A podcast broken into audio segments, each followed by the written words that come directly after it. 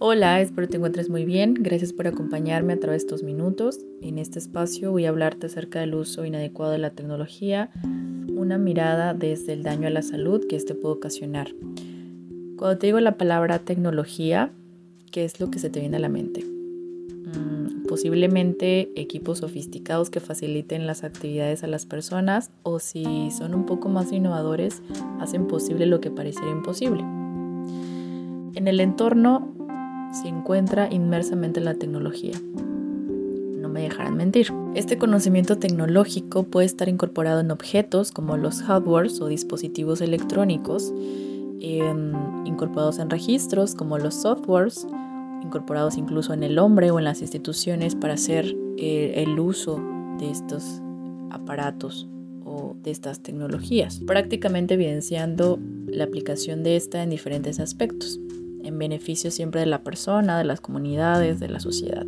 Sin embargo, todo uso en exceso mal aplicado tiene algún daño. Vamos a hablar de los equipos que están a nuestro alcance, como son los celulares, los móviles, eh, las computadoras tanto de escritorio como portátiles, las tablets en algún momento, eh, las Smart TV o las televisiones, que son dispositivos de pantalla, ¿Qué tanto daño pueden ocasionar a una persona? Este daño puede eh, visualizarse desde el punto de vista físico, en el sistema musculoesquelético y en la vista, o desde el punto de vista psicosocial, creando nuevas formas de estrés. Desde el aspecto físico, la principal consecuencia es la fatiga visual.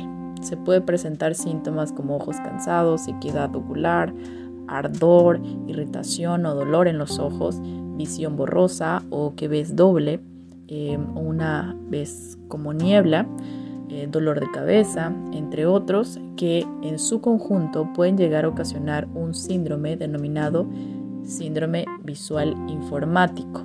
Estos síntomas se van a agravar, pueden detectarse eh, visión doble, dificultad para enfocar los objetos, la fotofobia, que no es más que nada que el que les lastime la luz. Y esto prácticamente va a ir dispositivos, perdón, que podemos encontrar o que derivan prácticamente la fatiga muscular, el síndrome de túnel de Carpiano, la epicondilitis o la tendinitis, que terminan en itis por esta cuestión del sufijo en latín que eh, viene a hacer referencia a la inflamación. Existe una inflamación en las articulaciones, en los tendones, en este desgaste muscular y esto es por el uso excesivo del teclado y el ratón táctil en los portátiles que ha incrementado estos movimientos repetitivos en los dedos. Y estas repeticiones se centran más en el dedo pulgar debido a escribir en gran velocidad.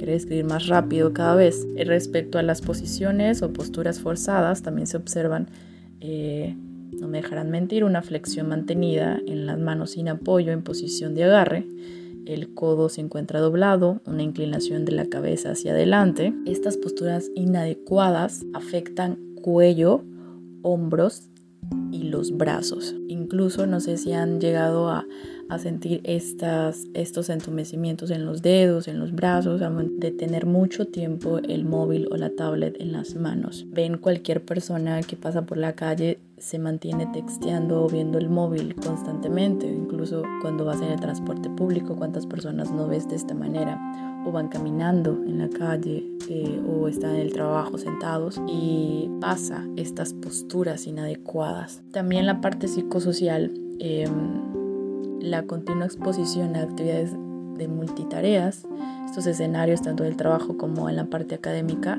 de la exigencia del rendimiento dificulta este distanciamiento respecto a las tareas laborales o escolares, como resultado de la no desconexión y esto deriva riesgos psicosociales. Eh, las formas más visibles son el tecnoestrés o la tecnoadicción. De estos problemas también derivan dolores de cabeza, trastornos del sueño, gastrointestinales, eh, aislamiento social, dificultad para concentrarse, irritabilidad, incluso el problema si se cronifica puede llegar a un síndrome de burnout. Esta incorporación de estos dispositivos electrónicos al mundo en una vida cotidiana, en la vida laboral o en la académica, que se hacen herramientas indispensables para poder desarrollar estas actividades y poder hacer diferentes tareas a la vez en cualquier momento, más allá de cualquier horario de trabajo o de escuela o más allá del entorno físico de, este, de estas instituciones, una de las principales consecuencias es la invasión de la vida personal y de la privada,